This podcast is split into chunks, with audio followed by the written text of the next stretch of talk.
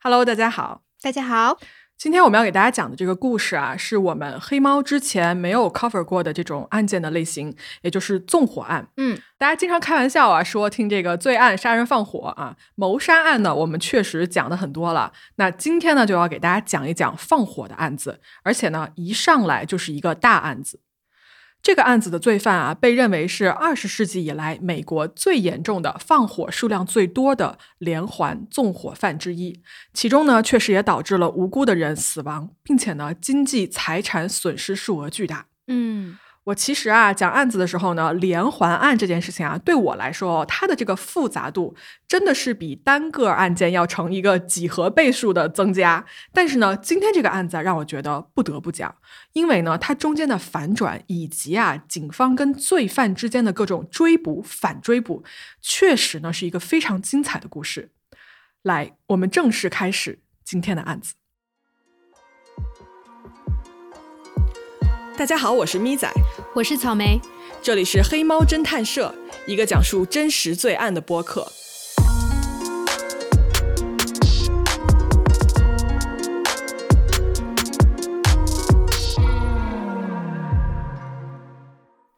好，我们这一次的事件呢，发生的地点是美国的加州，相信大家啊对加州肯定是不陌生了，具体的地理、人口啊、城市等等的呢，就不需要我介绍了。但是啊，肯定各位在新闻里面，除了什么加州的好莱坞啊、沙滩啊、大海等等的，还会经常看到一个关于这个地方的新闻，那就是加州的野火 （wildfire）。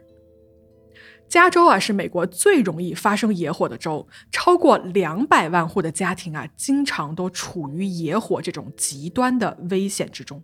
嗯，你知道吗？以前我做国际新闻的时候嘛，嗯，就是每天不是都要选题嘛，然后每次遇到发生类似这种什么山火的新闻的时候，其实我个人会没有那么关注，因为国内的话对这种山火它的其实没有什么实感嘛，对，总觉得山火可能就是什么小山头起个火呀，但是就是你会发现，就听美国这种山火，就感觉美国一整个夏天都在起火。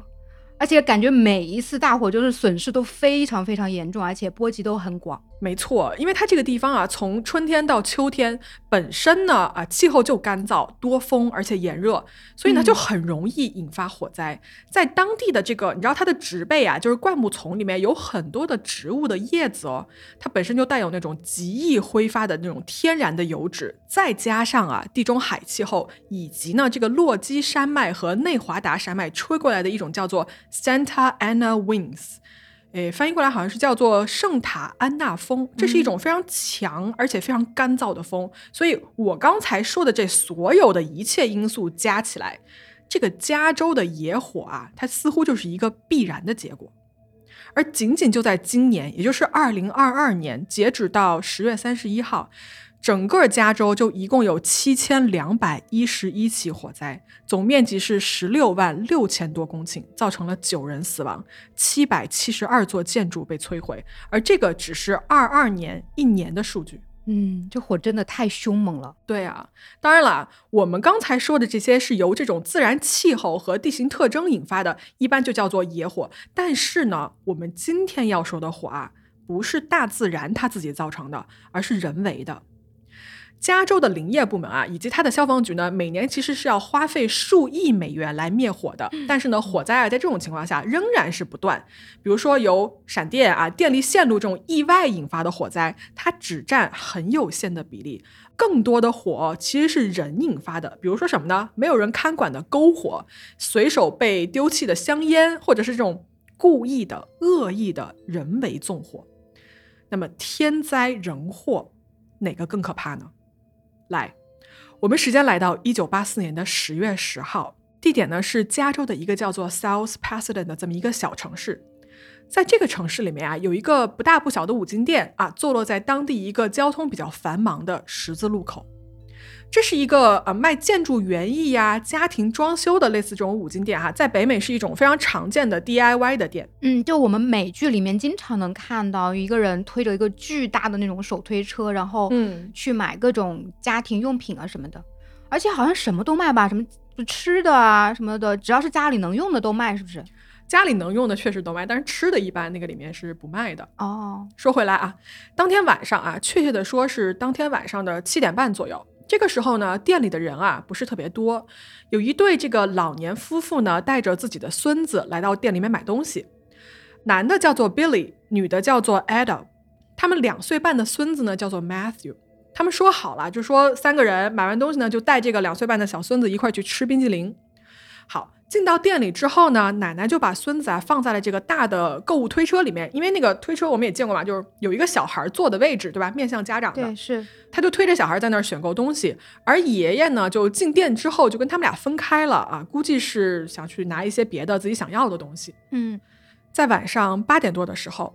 店里的一个员工 Jim，他就发现说，在店里的一个架子上啊，冒出了黑色的烟，就有什么东西烧着了。而且呢，这个火势啊，非常的迅猛。没过多久，烟雾就开始弥漫到整个店里。Jim 就赶紧大喊说：“着火啦，快跑啊！”而这个时候，在店里的爷爷 Billy，他跟妻子以及两岁的小孙子是不在一起的。所以呢，Billy 就不断的在这个浓烟中啊，试图寻找他们俩在哪儿，但是却根本找不到。而且呢，大声呼唤他们的名字，只会让更多的这个黑色的烟雾啊，就进入到他自己的肺部，让他更加难以呼吸。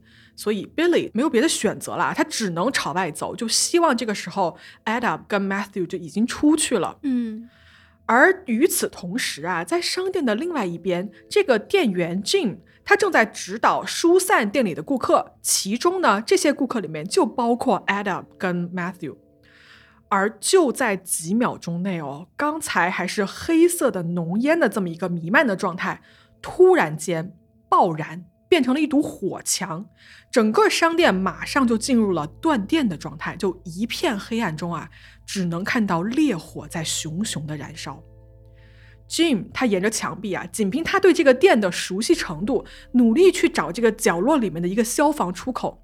那么在一番努力之后呢，他终于在这一团你知道就跟那种地狱一样燃烧的这种烈焰当中，就找到了这个出口。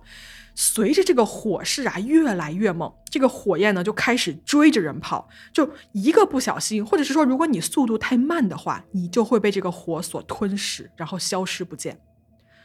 当 Jim 终于找到出口的时候呢，他把门打开，啊，一阵这个清凉的晚风啊就吹过来，就这个时候他终于可以大口呼吸了。而与此同时，他身上这个皮肤啊正在一片一片的剥落，因为他在逃生的过程中间已经被严重的烧伤了啊，才反应过来。对，而就在 Jim 刚刚跑出来啊一分钟都不到的时间里面。他身后这一座燃烧的建筑突然间变成了一片汹涌的火海，而就是在那一瞬间啊，整座房子瞬间倒塌了。这种现象呢叫做 flash over，中文翻译过来啊叫做轰燃，燃烧的燃。嗯，它是指什么呢？是指在室内火灾的情况下，当所有的燃烧物的热辐射使这个房间的温度不断升高，然后呢，高温的可燃气体啊不断的堆积在天花板下方。当整个房子里面温度达到六百度的时候，房间的其他物质这个时候开始分解出可燃的烟气，让整座屋子瞬间呈现一个跳跃式的全面燃烧。嗯，就是火的燃烧速度真的特别快。我之前看过一个那种科普类的视频，就好像是拍一个那个从一个火苗，就是垃圾堆里面的纸被点燃，嗯，到整个屋子都。被火海给吞灭，就几分钟的时间。对啊，特别可怕。是这个时候啊，就是如果我们是肉眼可见的形容它的话，就是整个这座屋子就是瞬间的爆裂，被这种巨大的火焰给吞噬了。嗯，而就是在这一瞬间，Jim 回头一看，刚才还在他身后的两位顾客 Ada 和他两岁的孙子 Matthew 没有逃出来，他们被淹没在了这团巨大的火焰里。在这场火灾里面丧生的呢，还有一名二十六岁的女性 Caroline Kraus，她是这个店里的员工，以及啊店里面的另外一名叫做 Jamie Satina 的十七岁员工。嗯，所以两位顾客和两个员工没有逃出这场火灾。对，四个人。呃，火场的附近呢，当晚是疏散了有一百多人，而就在这个店的三个街区之外，就是当地的消防站啊。火灾现场呢，很快就来了非常非常多辆的这个消防车啊，并且来了多达一百二十五个的这个洛杉矶的消防员，在他们这个不懈的努力下，这一场大火到午夜时分才被控制住。剩下的这种没有被扑灭的零星的这个火苗呢，是持续燃烧到了凌晨，直到所有东西都成了一片灰烬，没得再烧的时候，这一切才停下来。火灾调查员呢，在第二天就赶到了案发地，开始了关于这一场火灾的调查。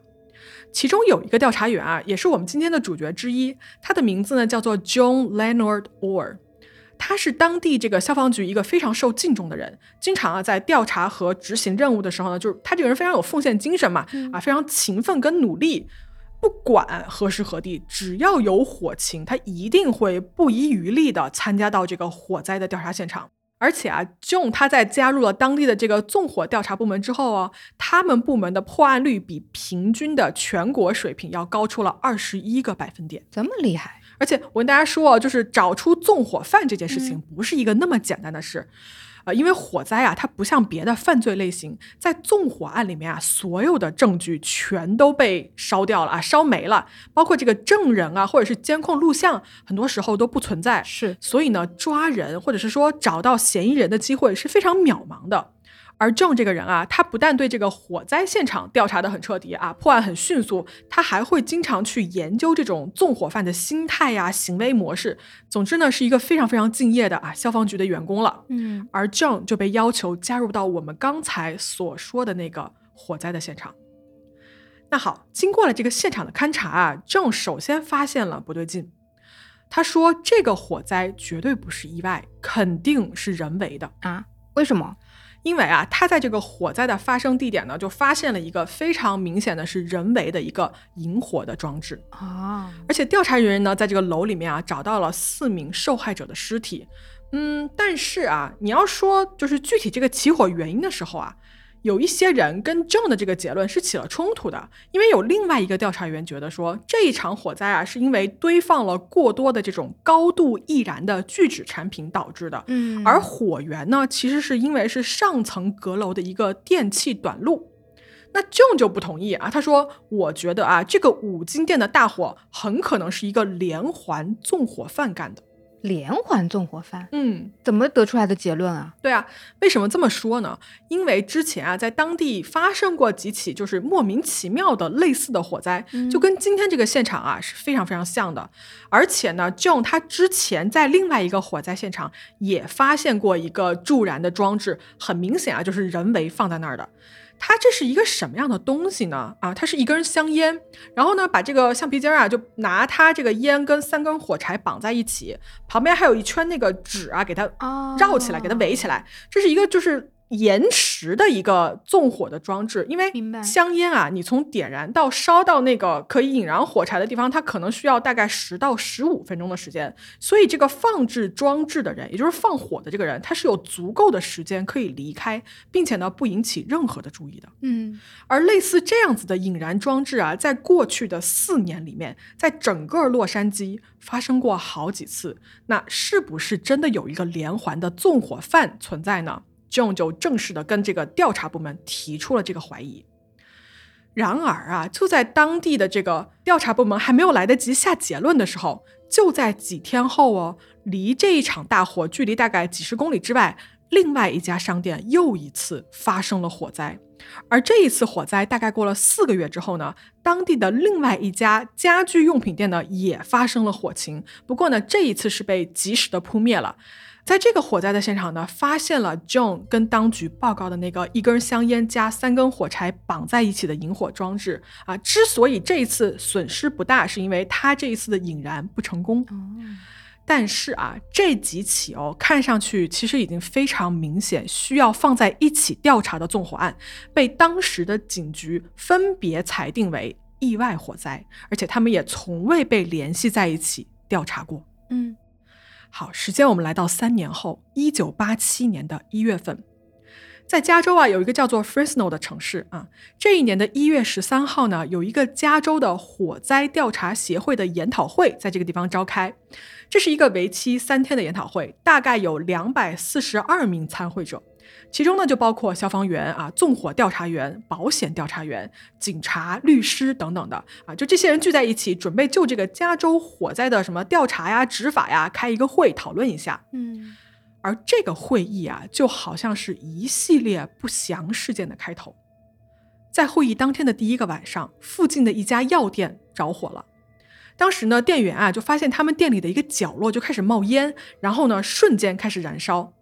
幸好啊，当时有一个屋顶的喷水的灭火装置，所以这一场火灾呢没有造成特别大的影响。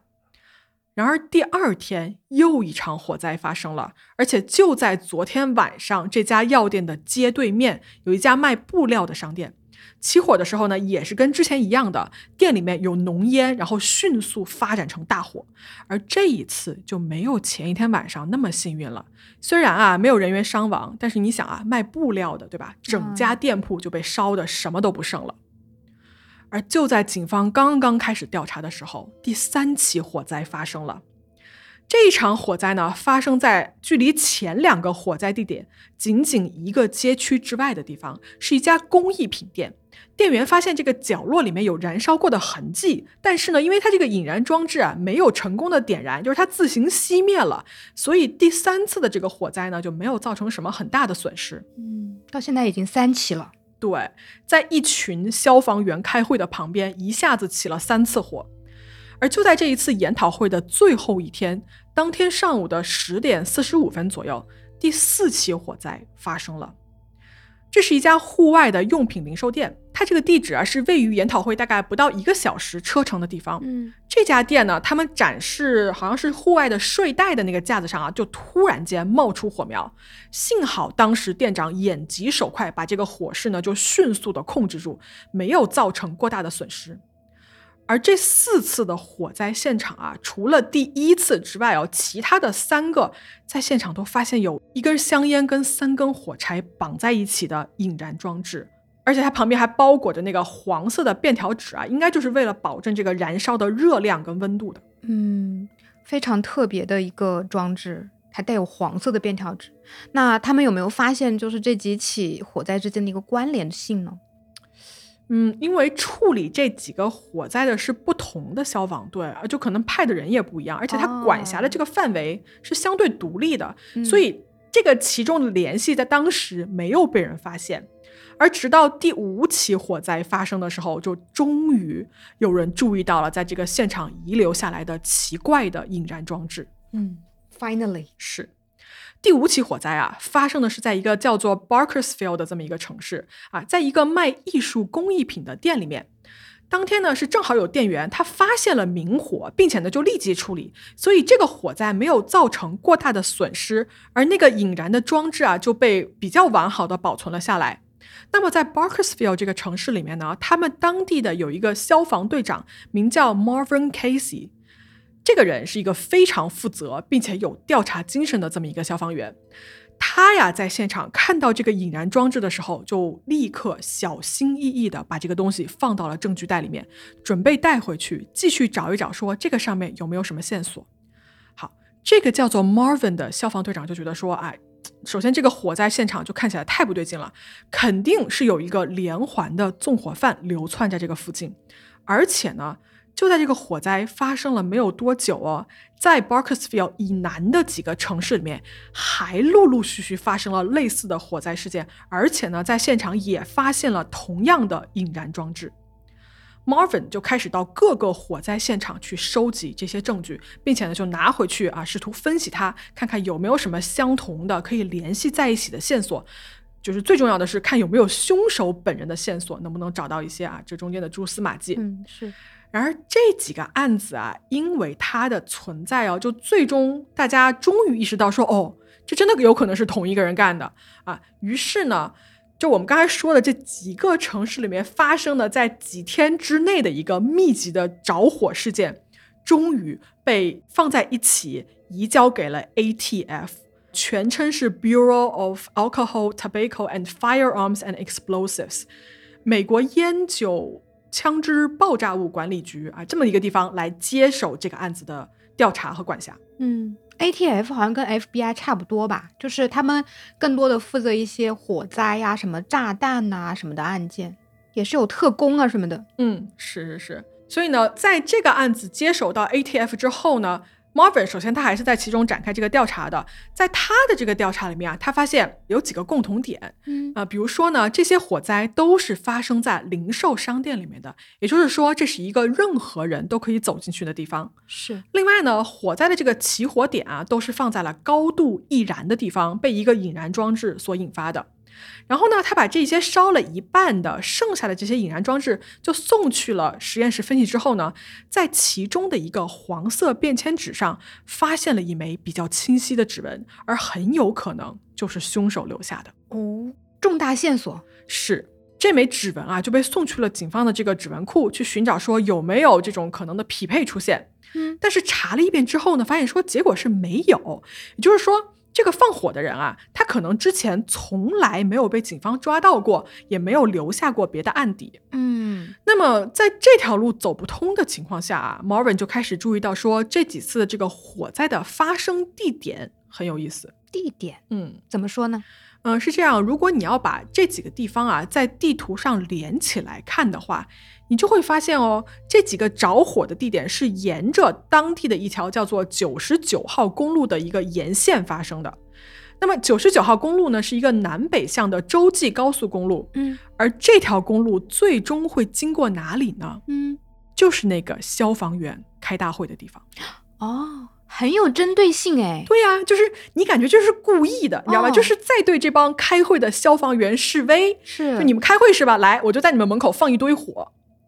但是呢，Marvin 啊，他这个消防队长啊，他就觉得说这件事情啊，可能不仅仅是报复或者是挑衅那么简单。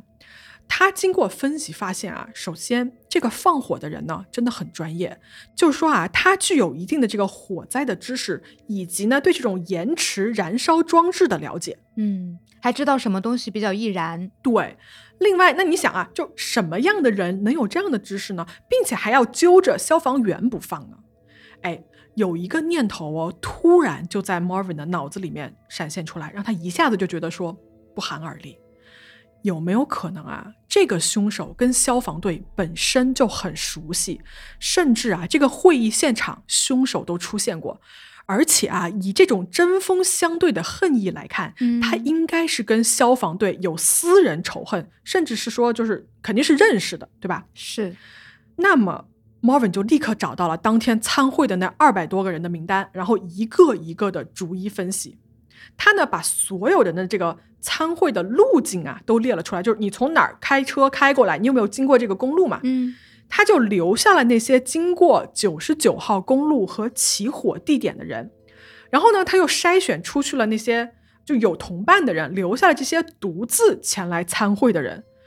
在筛选完这么两轮之后，剩下了大概五十五个人的名字，那筛掉了一大半的名字了。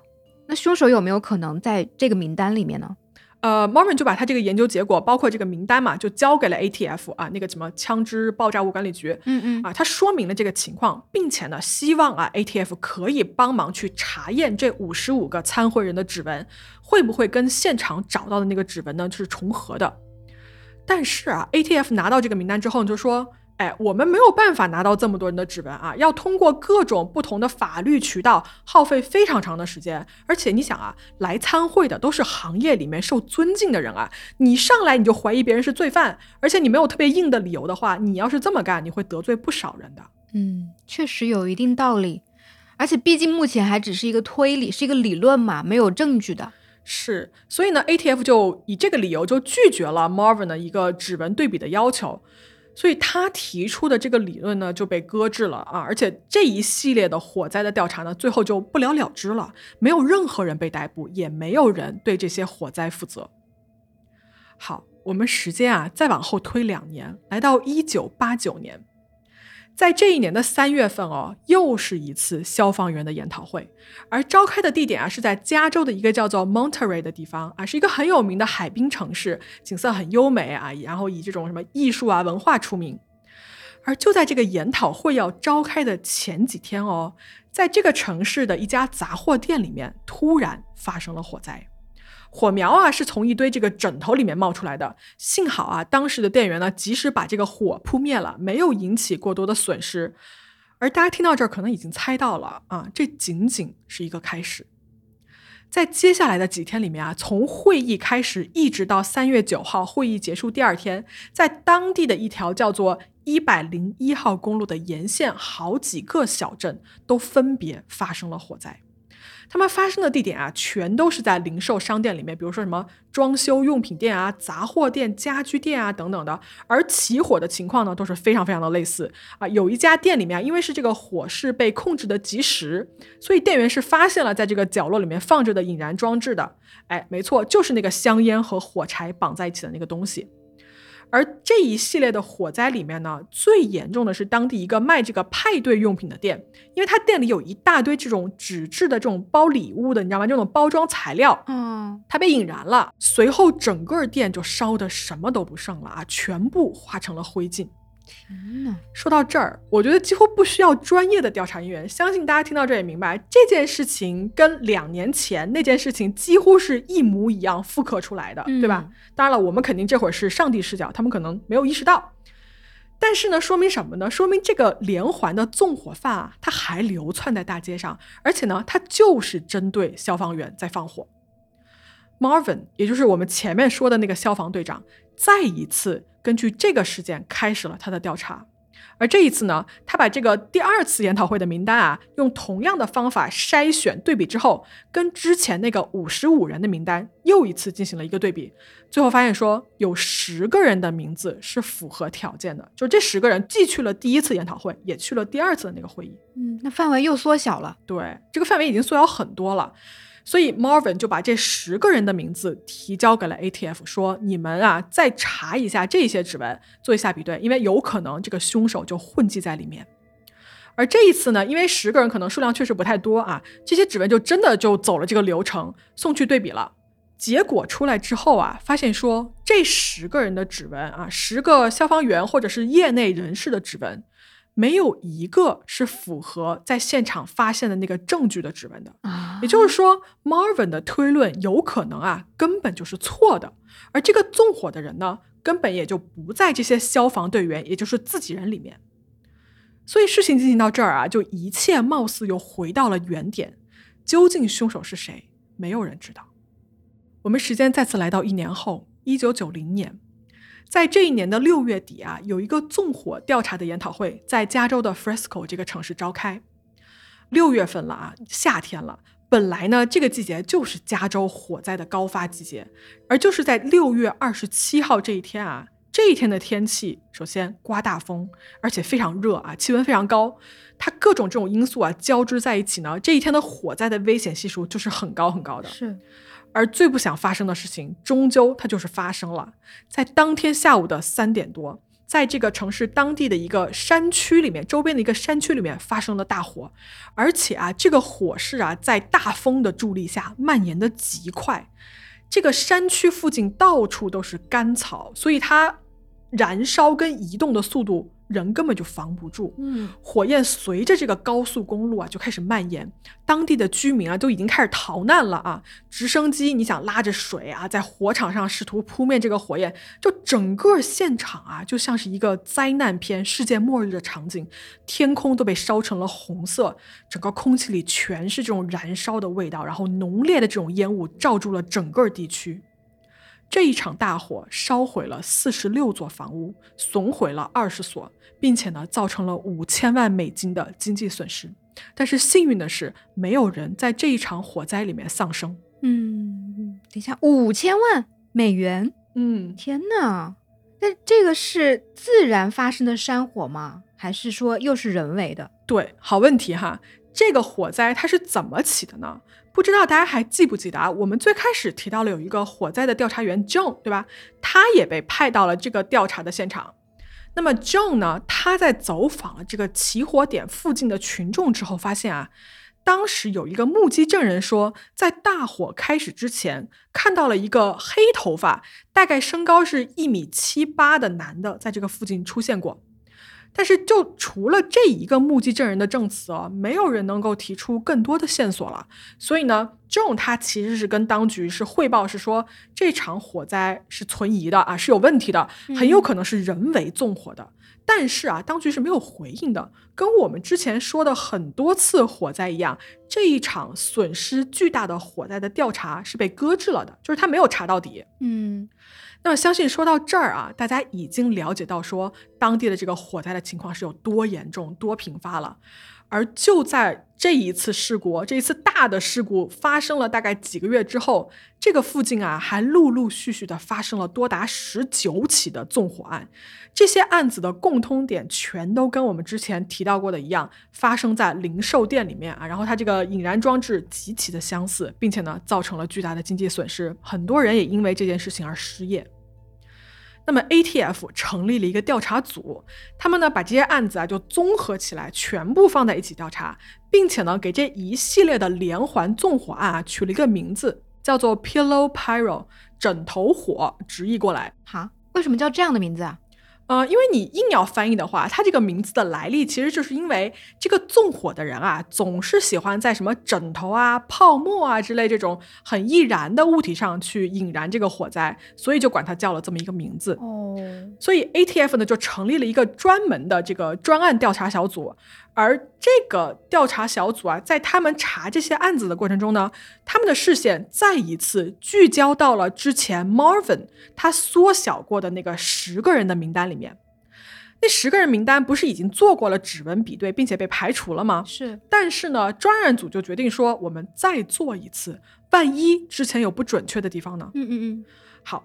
那这一次呢，这十个人的指纹啊就被送到了 L A 的这个警厅和他们的司法厅去查验，因为在他们这个数据库里面啊，不但有罪犯的指纹，还有加州所有执法人员的指纹，甚至包括任何的在加州申请过执法工作的人，他们的指纹也在这个里面留存。所以这个指纹的数据库是比他们之前验过的要大很多的。而就在这个样本被送过去的几天后呢，专案组就接到了实验室的一个电话，让所有的人都心中一惊。嗯，电话里啊，这个实验室的工作人员就说：“哎，你们提醒一下内部人员，在收集这个证据的时候呢，就要小心，不要污染证物啊。”然后调查组就说：“啥意思呀？是谁污染了呀？不可能啊，我们没有污染它呀。”然后实验室在电话那头就说：“这张黄色的便签纸上那枚凶手的指纹。”跟你们那一位火灾调查员 John 的指纹是一致的啊！调查组就懵了，你知道吧？就 Marvin 啊，就他是负责收集了火场的那个证物的那个人嘛。嗯，他就回忆说，我在提取这个证物的时候，John 没有参加到这个案子的调查来，也没有在现场出现过，所以他污染证物的可能性是可以排除的。那么，如果这种可能性排除的话，就只剩下唯一一个解释，那就是。John 就是那个放火的人，那个连环纵火犯。哎，那之前查指纹的时候怎么没有查出来啊？他是在这个十人名单里的吧？没错，John 的名字确实是在这个十个人的名单里面。但是呢，当天啊，就是第一次查指纹的时候，还真就是因为人工的疏忽导致这个指纹没有匹配上。当年工作人员是用的这种人工目测的方法，所以疏忽其实是会发生的。所以当年就就这么漏过去了啊。而这一次呢，当他这个指纹技术有了新的发展，并且指纹库又很大的这种情况下，他的指纹就被顺利匹配上了。故事我们说到这儿啊，不如我们暂停一下，我们来看一看 John 这个人啊，到底是一个什么样的人吧。好，前面我们提过了，John 呢在消防局是一个非常受人尊敬啊，为人很稳重、很敬业的这么一个火灾调查员啊，一个消防队长 John Leonard Ward。他出生于一九四九年的四月二十六号，曾经呢在美国的空军服役。他在退役后啊，曾经一度想加入这个洛杉矶的警察部门当一名警察，但是呢他在考试的时候就其他的部分全都通过了，但是心理测试没有通过，他被刷了下来。那么做不成警察的证怎么办呢？他就决定去申请这个消防局的工作。哎，结果啊，当时因为他身体状况又不是很好，所以呢，他在消防局的考试中呢，就因为身体问题又没有通过体检，而且他当时的笔试成绩好像也不怎么地，所以就没有选上。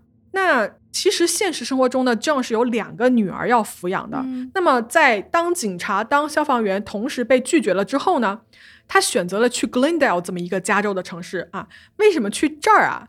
因为这个地方的消防局是整个加州工资最低、待遇最不好的，所以呢，申请去那儿的人就不多，那当地的考核就没有那么严格。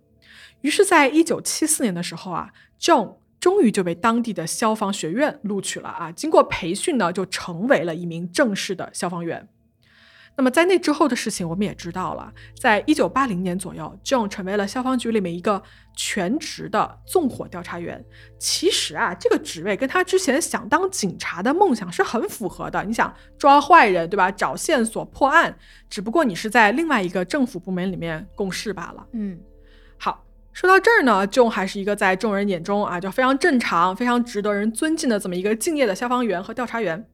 那他怎么会去纵火呢？嗯 ATF 调查小组的人呢，也觉得非常不可思议。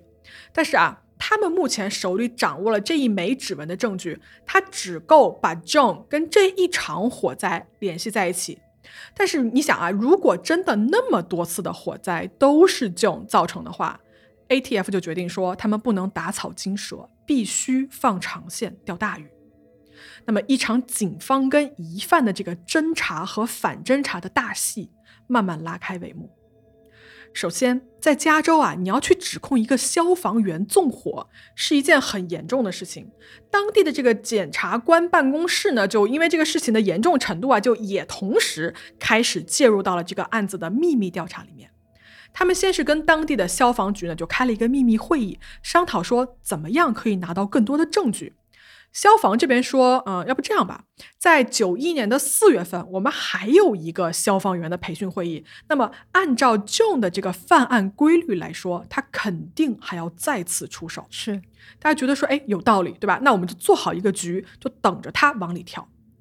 在当年的四月二十八号，也就是这个培训啊要开课的前一天，John 驾驶着他自己的这个车辆呢，就行驶在路上。而他这个时候不知道的是啊，他的车已经被警方秘密安装了跟踪的装置，并且呢，他车后面有六辆车以及好几个便衣警察在轮番的跟踪他。嗯那么这一天呢，John 就开车到了一家便利店里面，他买了一些东西。等 John 走之后啊，便衣就过去啊，亮明了身份，说他刚才买了什么。店员说他买了一包烟。警方呢，在五天整个这个培训课的观察中，就发现说，John 他并没有抽烟，而且他的房间哦，根据这个宾馆的服务员也说，没有找到任何的烟头。那么你不抽烟，买烟做什么呢？是啊，警方就猜测说，应该是买了准备做一个放火的材料。而培训的最后一天呢，事情却突然起了变化。这一天啊，John 在靠近他自己这辆车的时候，他突然哦蹲下去检查了一下这个车尾的位置。很明显啊，他立刻就发现了警方安装在他车上的这个跟踪器。那你想啊，在旁边跟踪的这个便衣，你知道吗？这个时候心已经提到嗓子眼了，嗯觉得说：“哎呀，完了完了，暴露了。”但是呢，John 呢没有任何反应，他非常平静的上了车，并且呢就开车走了。那便衣就一路跟踪嘛，就发现说 John 去了旁边的警察局警察局啊。去那儿干嘛？就这是怎么回事呢？在 John 离开之后啊，专案组的警察就进去表明了身份，并且呢就跟里面的这个执勤警察说，刚才那个男的来干嘛？啊，执勤警察就说啊，刚才那个男的他来报警，说他车底下被人安装了炸弹，让我们帮他拆弹。他以为那个是一个炸弹吗？对，嗯，其实你知道吧，专案组的人啊，这一下他们不确定到底是 John 真的没有发现那是一个跟踪器，还是说 John 他在大气层，对吧，故意做了一场我什么都不知道的戏，就是演给他们看的。但是啊，事已至此，专案组就决定说好，你觉得是炸弹是吧？那我们就给你安排拆弹啊，尬戏嘛，谁怕谁啊，演下去可以的。嗯嗯，于是呢，专案组就跟当地的警察一起哦，就真的叫来了拆弹小组，把 John 的这个所谓的炸弹呢，就给它拆了下来，然后就跟 John 说：“你没事儿了啊，你安全了。”John 他这个时候说：“他说我可以看一眼那个拆下来的炸弹吗？”然后他就去看了一眼，然后呢，还给那个炸弹拍了一张照片。而 John 的这个举动啊，其实说明他的心里应该是有怀疑的。而且你知道吗？这个照片上，如果他拍了一张照片拿回去一查，他就能知道说这是一个车辆跟踪器，而且这个跟踪器上还有 ATF 的序列号。嗯，他自己就是一个消防队员，他一查就知道这是自己人干的。对呀。那么第一次的这个跟踪调查呀，就因为被发现而被迫停止了。而且这个时候，警方很有可能已经打草惊蛇了。不过，这好像也能进一步证明这个 John 确实是有问题的吧？你想想，如果一个正常人看到车底有炸弹，你第一反应肯定是打电话报警啊，而不是开着车去警察局啊。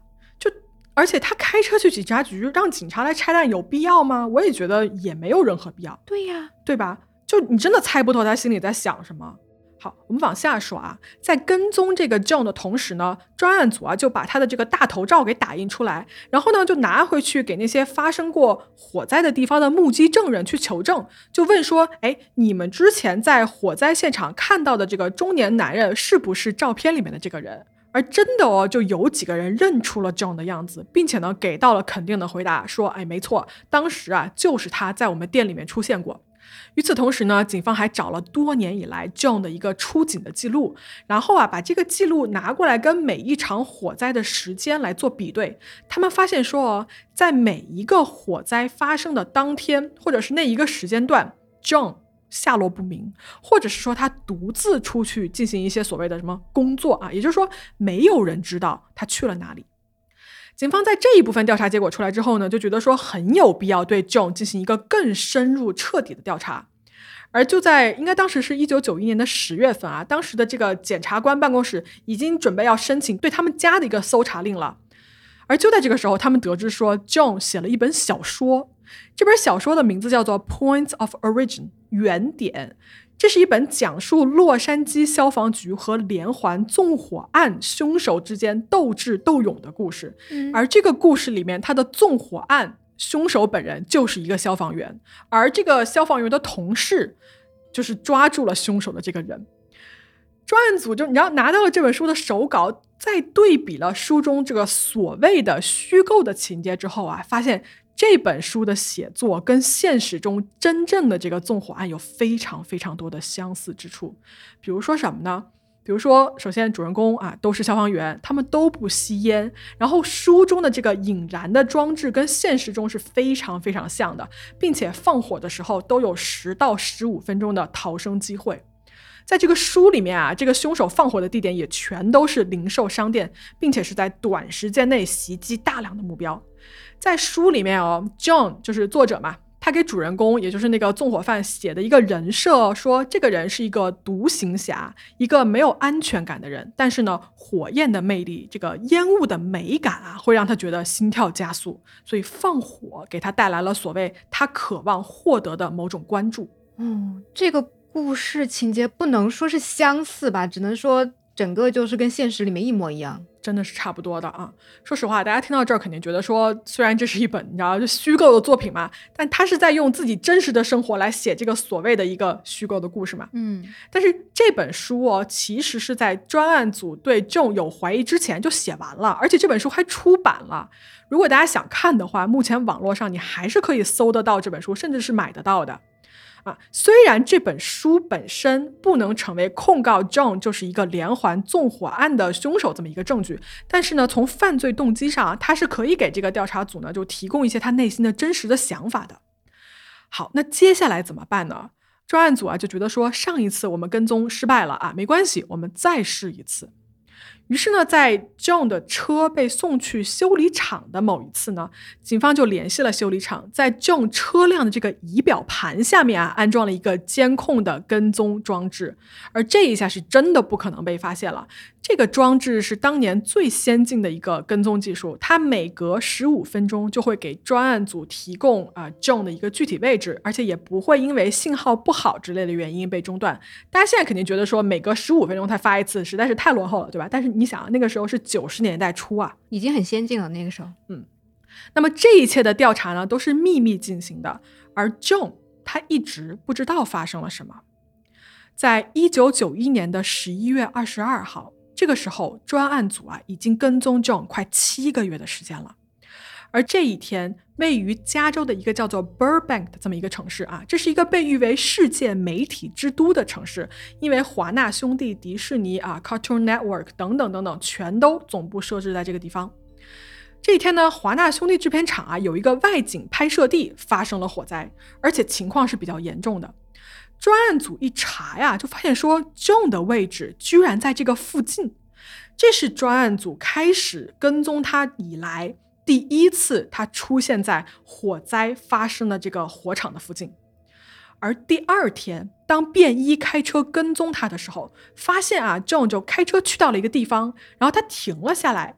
过了十五分钟，这个地方的天空啊就开始冒起一个浓浓的黑烟，而没过多久啊，在这个车程也就几分钟的另外一个地方呢，也开始着火。专案组知道时机来了，这个时候的 John 做了一件什么事儿呢？嗯，他在放完火之后啊，迅速的开车回到自己家里面，或者他住的那个地方，等着消防部门给他派活儿，让他去灭火。而专案组这个时候啊，早就等着了。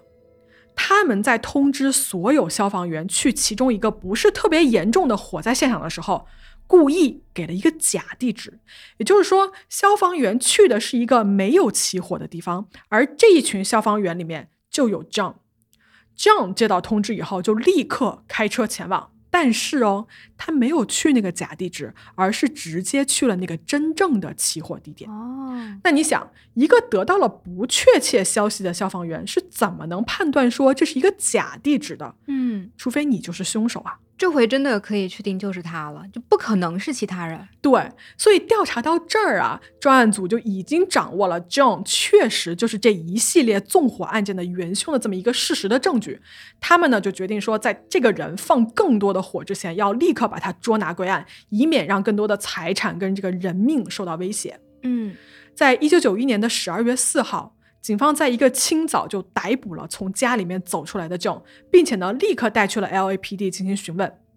抓了人之后啊，警方也搜索了他的家，在他家里面呢，发现了跟火灾现场一模一样的香烟、火柴啊，黄色的便条纸，甚至还有关于他们这个 ATF 专案组就调查 John 的这个文件的复印件。这说明 John 其实他心里早就有数了。对，而警察还在 John 家里发现了一系列他自己拍摄的火灾的视频和照片。哈，什么照片啊？就是你知道他拍摄的那种啊，比如说几个月前这个房子好好的样子，然后下一秒他拍摄的就是这座房子在火焰中间爆燃啊，烧成灰烬的样子。就这种行为啊，我不得不说，跟那种连环杀手拍摄下自己的受害人，就是这种所谓的作品，你知道吗？是非常相似的，因为它可以事后拿出来反复的回味，反复让自己得到某种满足。嗯，我看那个犯罪心理，其实我感觉就是连环杀手跟这种连环纵火案的凶手，他们是一样的嘛，只是说他们的行凶手段不太一样，就满足自己内心的那个方式不太一样而已。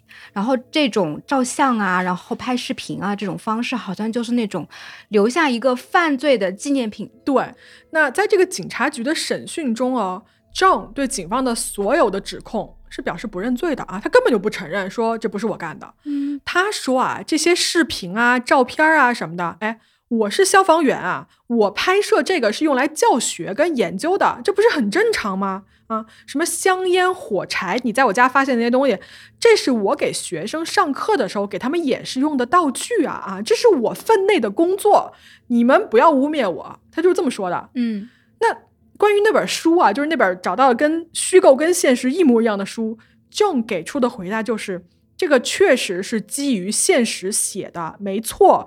我之前哦，在那么多次火灾的调查中间，我是不是跟你们说了有一个连环纵火犯的存在？你们还不搭理我？那我这个书就是取材于这个故事啊，那怎么就我自己就成了凶手了呢？我这么负责给你们调查火场，还给你们提供线索和推论，你们不理我也就算了，还抓我，还说我是那个放火的人，然后正说我真的不是一个纵火犯，你们相信我，还挺有道理的，挺有道理的是吗？就突然被他说服了，差点被说服了。差点被绕进去。对嗯但是你知道吗？John 他没有想到的是，在他这本书里面，他也写了一个开头我们这一集的那个五金店起火，有四个人在里面被烧死的那个故事，在他这个书里面也出现了。这个故事里面也有一个叫做 Matthew 的小男孩，跟死去的那个两岁半的小男孩是一样的。然后呢，在这个故事中，John 写下了一些只有凶手才知道的、警方从未对外公开的细节，而这种巧合的可能性是极小极小。嗯，所以这个东西他就说不过去了嘛。而就在 John 被正式逮捕之后呢？他之前在消防队的这个搭档啊，也联系过警方，就提供证词说，John 之前在多场火灾的调查中间是表现得很不对劲的。嗯，比如说啊，他会对特定的某个案子没有理由的拒绝继续调查，而且呢，他在外就是去现场调查的时候，有好几次哦，被这个现场的目击证人说，哎，这个人怎么看着有点眼熟，你知道吗？就耗子扮成了猫，然后接着回来抓老鼠。是，好。在多方的指证下，John 他不承认自己纵火是没有用的。检方在拿到了很多证据之后呢，就决定对他正式起诉。在一九九二年的七月份，Fresno 这个城市的检方呢就起诉 John 犯有五项纵火罪。在十一月二号的开庭审判中啊这种全程哦宣称自己无罪。他的原话是说：“法官大人。”我为消防和执法事业奉献了二十二年的生命，我自己本人就有三次被火焰和浓烟困住的经历。我内心深知，哪怕是装备精良的消防队员，在火势无法控制下才能体会到的那种仓皇和无助。我不希望任何人有相同的经历。而目前，你们要找的真凶仍然逍遥法外，我感到非常的无助和沮丧。而法官听了他这么一大段之后啊，法官回复他说：“目前大量的证据显示，你就是那个真凶。我作为一个宣过誓的执法人员，我来告诉你，你已经背叛了你的誓言，已经背叛了给予你最高信任的公众。”这一场审判，John 被当庭宣布纵火案成立，判处了三十年的监禁，并且呢，要向受害者支付二十二万五千九百七十一元的美金的赔偿。但是这还没完啊！对于郑的这个审判呢，才刚刚开始。专案组啊，准备就郑犯下的一系列纵火事件进行追究和起诉。在这一次的审判之后啊，专案组接着对他提出了八项的纵火指控。而郑的律师呢，就劝他说：“哎，你要不这样？你看啊，对面的证据呢，确实非常的足。这场官司啊，八个指控打下来，你很可能你翻不了身。要不这样，你对其中三场没有重大损失的火灾做一个认罪的处理，然后作为认罪的这个 deal 啊，就是交易，你拿过去交换检方对你剩下的那个五项指控做一个撤诉的处理。” Joe 呢，就思前想去啊，想了半天啊，他就同意了，做了一个认罪的交易。于是呢，在这一次的这个诉讼里面啊，John 因为这三个被认罪的案子被判了八年的监禁，与之前的那个三十年是同时要执行的。这还没完，在一九九四年的十一月份，洛杉矶的州检察官以二十一项纵火罪以及四项一级谋杀罪起诉 John。呃，这四项谋杀罪啊，就是为那个五金店里面被无辜烧死的四名受害者来讨回公道的。而此案的这个检察官啊，就是起诉他的这个检察官，想要达到的目的是给他判死刑，或者是至少保证 John 在狱中度过余生，而不是坐几十年牢就可以出狱。与此同时呢，更多的指控也一起到来。John 被指控为这个1991年的华纳兄弟外景拍摄地的纵火案负责，而在90年那一场巨大的山火，你记得吧？就造成那个五千多万美金的损失的大火，John 也被指控为放火的凶手。所以呢，在这一部分的起诉的过程中哦，在1998年的时候，这个案子开庭了嘛，在法庭上，检方拿出了关键的证据，其中包括了那个350页那一部小说啊，他的手稿。还有他在家里面放的那个一百一十多部视频，他自己拍摄那个视频和照片，他的录音带以及信件，还有当时收集了一百多个证人的证词。嗯，那么在当年的六月二十五号，此案宣判，陪审团一致认定，John 的四项一级谋杀罪全部成立。他所有的这个纵火罪的指控啊，除了华纳兄弟那一起因为证据不足之外，其他的纵火案指控全部成立。在量刑方面呢，加州是这么规定的：如果你要判一个人死刑的话，必须是陪审团的每一个人全员通过，就是意见一致的情况下，你才可以判这个人死刑。但是呢，在 John 的这个陪审团里面是有人同意，有人反对的啊，听说是八比四的这么一个比例。所以在意见不统一的情况下呢就没有被判死刑，但是他因为这四个谋杀罪被判了四个终身监禁的刑期，并且不得假释。也就是说。你正投胎，你再投三次，总共四辈子，你都得待着在这个牢里面，把牢底坐穿。所以他目前还在坐牢呗？啊，对他现在还是在加州的一个州立监狱里面服刑的啊，他应该是不会再出来加害任何人了。然后郑的女儿啊，之前一直相信就是郑是无辜的，是清白的，但是呢，在他被定罪之后，郑的女儿是终于相信了他有罪的这件事情的，并且呢，跟他断绝了一切的联系。在这里啊，我想提一句哦，在 John 被捕之前的十年啊，当地起火的一个平均数据是一年大概有六十七场火灾。嗯，而大家知道吗？在 John 被捕之后，这个数字降到了一啊，六十七比一。对，整个地区的纵火案的案发率直接就是断崖式的下降了百分之九十以上。这有没有可能是？一年内几乎所有的火都是他自己一个人放的，是，大家都是我的天呐，嗯，John 啊，他被 FBI 认为是美国二十世纪以来最严重的纵火犯之一，甚至呢，有特工和调查人员认为啊，如果要统计他一个总共的放火的数据的话，他有可能在一九八四年到一九九一年年间引发了将近两千场的火灾，天呐！目前呢，这个 John 还是在牢里面待着，但是呢，听说他是加入了一个美国的什么监狱的写作计划，准备出版一本关于他在监狱里面服刑的一个自传类的书啊。另外，我要说一下，就是我们今天讲的这个案子，被一位叫做 Joseph Wambaugh 的一个作家啊写成了一本书，这个书的名字叫做《Fire Lovers》。这本书我下载了电子版，并且看了一遍，写的非常好啊！大家如果感兴趣的话呢，我很推荐去读啊，不长，也就三百来页，而且英文写的也不难。这本书的后半部分哦，花了大量的篇幅写了这个 John 被起诉之后的种种的庭审细节。在我们今天的节目里面呢，因为篇幅的原因，我们是没有展开详细讲的啊。但是这个内容其实是非常有意思的，所以我推荐大家去看这本书。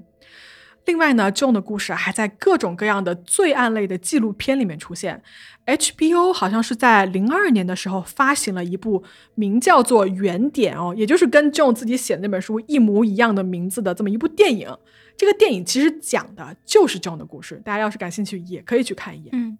这个叫做 Fire Lover 的书，它的意思是说，这个人把火当成自己的 lover 吗？对，就引用了他虚构故事里面，他说什么这个 fire 是他的什么 lover，他的 mistress，他的情妇什么的，就确实是有这么一层意思，是引用了他的原话。原来这样，就是他从这种火纵火的过程中可以感受到他的快感，这是他的纵火的动机嘛？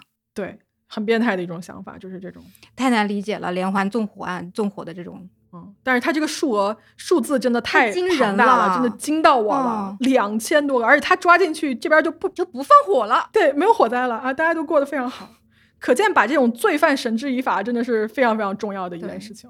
我想到一个事情啊，就是因为我其实平时没什么这种消防意识的，嗯，特别是我小时候特别没有消防意识，就有一天我很小的时候，我中午家里不是停电嘛，那个时候长沙经常停电啊。然后中午呢点了蜡烛，然后但是我下午要去上学嘛，就要出门嘛。但是出门的时候肯定要吹到蜡烛啊，正常人应该是这样子的。